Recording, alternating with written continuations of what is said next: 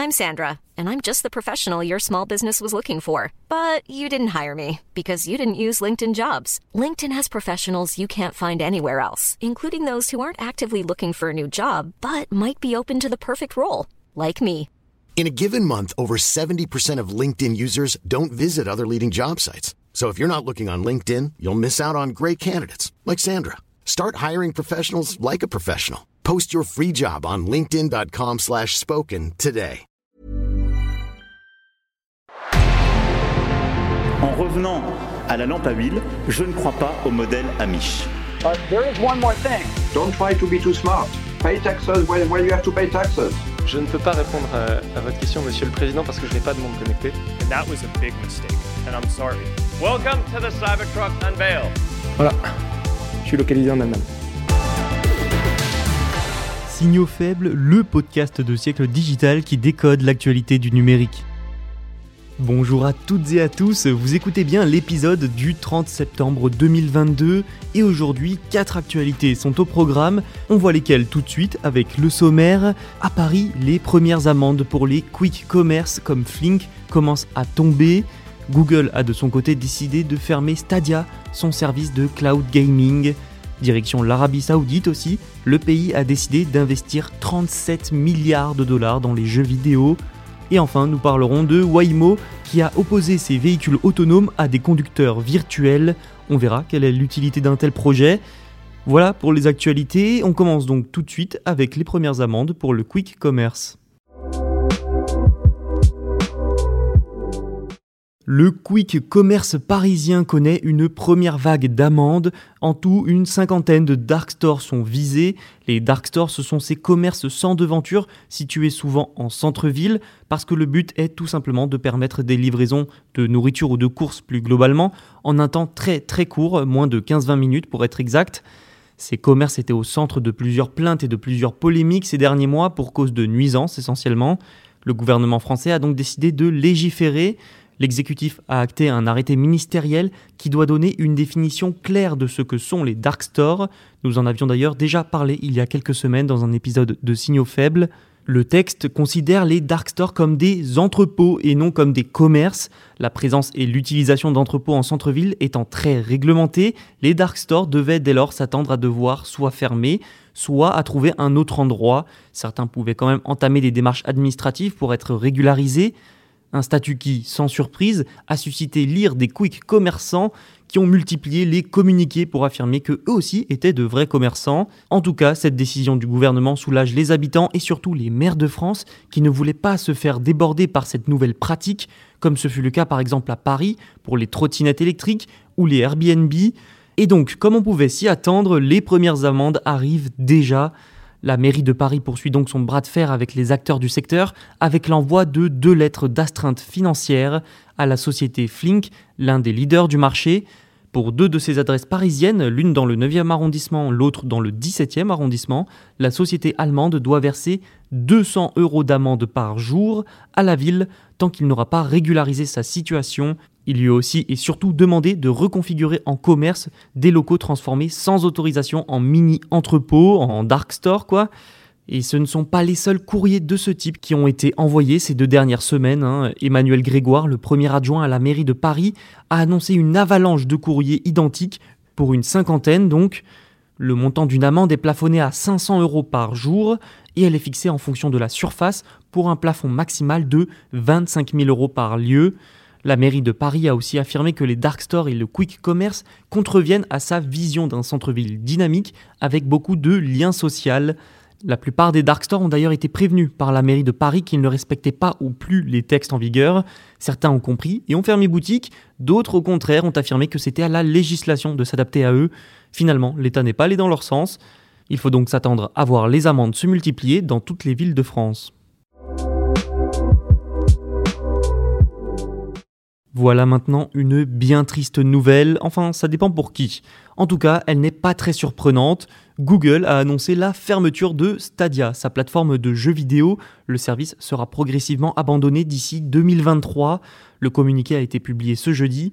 Les utilisateurs ayant acheté des jeux à l'unité sur la plateforme devraient eux être remboursés d'ici la fermeture totale de Stadia, fixée au 18 janvier 2023. Et même si cette fin n'étonne en soi personne, hein, je vais quand même vous donner la raison évoquée de la fermeture. Stadia n'a pas, je cite, attiré autant d'utilisateurs que ce qui était anticipé. Mais il y a aussi de quoi être frustré. Hein. L'offre de Stadia était prometteuse à l'origine. Annoncée en mars 2019, Stadia promettait d'imposer le jeu vidéo sans console ni ordinateur de gaming comme la nouvelle norme grâce à un service de cloud gaming. On pouvait donc accéder à n'importe quel jeu qu'on avait acheté au préalable depuis plein d'écrans. La télévision, le téléphone, l'ordinateur, etc. Et il faut dire aussi que Google a, fut un temps, investi dans ce service, et pas chichement. Hein. Une dizaine de millions de dollars a été dépensé pour l'achat de licences, comme celle de Red Dead Redemption 2. Un studio a aussi été créé, des talents reconnus dans l'industrie et des centaines d'employés ont aussi été embauchés. Avouez que sur le papier quand même, on se dit rapidement que ça va bouleverser l'industrie. Oui mais voilà, dès le top départ en 2019, les problèmes s'accumulent, problèmes d'installation, peu de jeux, Stadia ne séduit pas et tombe rapidement dans l'oubli. Et en 2021, le studio dédié qui a été créé par Google est fermé. Mais les responsables du service restent étrangement optimistes à ce moment-là sur l'avenir de Stadia. Ils ont même promis que ça n'allait pas fermer jusqu'à finalement cette fermeture. Et la fin de Stadia, c'est d'abord un nouvel échec de Google pour s'imposer dans le monde du jeu vidéo, pourtant en plein essor. C'est aussi quelque part un peu l'échec du modèle de Stadia. Mais qui sait, peut-être que le géant américain tentera une nouvelle expérience dans le secteur dans quelques années. L'Arabie saoudite va investir une énorme somme dans les jeux vidéo, 37 milliards de dollars pour être précis, et pour être encore plus précis, c'est le conglomérat de jeux financé par le gouvernement de l'Arabie Saoudite, The Saïvi Gaming Group, qui va investir 37,8 milliards de dollars dans le secteur. Un investissement qui entre dans le cadre des efforts du royaume pour se développer sur ce marché. C'est intéressant à noter parce que ça montre que le royaume, à travers ce conglomérat, se donne les moyens de s'imposer dans un secteur en pleine croissance, quitte à racheter plusieurs entreprises. Surtout, ça montre aussi que le royaume veut trouver de nouvelles sources de revenus autres que les ressources naturelles comme le pétrole et le gaz, des ressources qui sont destinées à disparaître. Le conglomérat Saivi a alloué 13 milliards de dollars à, je cite, l'acquisition et le développement d'un éditeur de jeux de premier plan. 18 milliards sont eux destinés à des investissements minoritaires. Saivi vise le nombre de 250 sociétés de jeux vidéo et la création de 39 000 emplois quand même. Le conglomérat est déjà connu pour son acquisition de plusieurs organisations de e-sport comme ISL. Et le gouvernement saoudien a également investi plusieurs milliards dans d'autres sociétés comme EA, Activision et même Nintendo. La diversification de l'économie par les jeux vidéo est un objectif du plan Vision 2030 du pays. Certains détracteurs affirment que le royaume et le prince tentent de faire oublier leurs entorses aux droits de l'homme à travers les jeux vidéo. D'autres craignent par exemple de la censure dans les jeux. Mais pour l'instant, rassurez-vous, l'Arabie saoudite n'est pas encore un mastodonte du secteur et devra donc poursuivre encore un peu ses efforts. Waymo, constructeur de voitures autonomes, tente une nouvelle chose pour rendre ses véhicules plus sûrs. Ce dernier effort consiste à créer une représentation virtuelle d'un conducteur hyper attentif. Ensuite, Waymo lui oppose ses véhicules autonomes dans une série de tests. Le but est en gros de voir lequel est le meilleur conducteur et surtout lequel est le meilleur pour éviter les accidents. Et figurez-vous que le véhicule de Waymo a fait mieux que le conducteur virtuel, et oui, L'amélioration de la sécurité est quasiment le défi principal de l'industrie des véhicules autonomes. Et dès qu'il y a un accident impliquant des véhicules autonomes, la question de la responsabilité de la voiture sans conducteur se pose, ce qui montre aussi à quel point elle suscite encore de la méfiance, surtout que très peu de données aujourd'hui prouvent que les voitures autonomes sont plus sûres que des humains qui peuvent s'endormir, s'alcooliser ou se droguer, et c'est pour justement avoir plus de données que Waymo a produit deux nouveaux articles scientifiques comparant la performance des véhicules autonomes à la conduite humaine. Waymo a donc créé un conducteur virtuel hyper attentif, c'est-à-dire qui ne se fatigue jamais, qui n'est pas distrait. Un certain nombre de scénarios d'accidents ont été simulés. Le conducteur virtuel parfait, entre guillemets, a quand même évité 62,5% des accidents contre 75% pour le véhicule de Waymo. Toute la difficulté de ce genre d'expérience est de mesurer correctement le temps de réaction de l'humain pour mieux le simuler.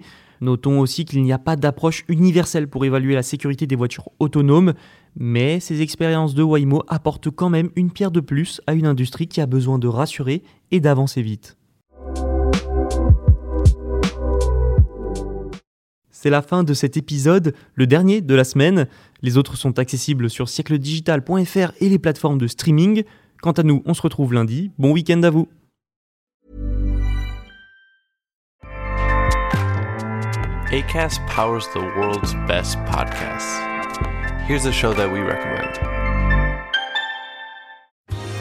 Are you a reality TV junkie? Do you ever think, dang, I wish I had someone to talk to about all the trash TV that I watch? Well, look no further, garbage lover, because Reality Gaze is a podcast for you. Hello, I'm Maddie. And I'm Poodle, and we're the Reality Gaze. We talk about all your favorite unscripted shows like The Golden Bachelor, Love is Blind, and TLC's big, messy behemoth, 90 Day Fiancé. And if you're driving to work, folding laundry, or just pretending to listen to your husband talk about sports, just put on the pod, and you've instantly got two gay besties spilling all the tea and reading these people for filth. So come at us, y'all. Find Reality Gaze wherever you listen to podcasts.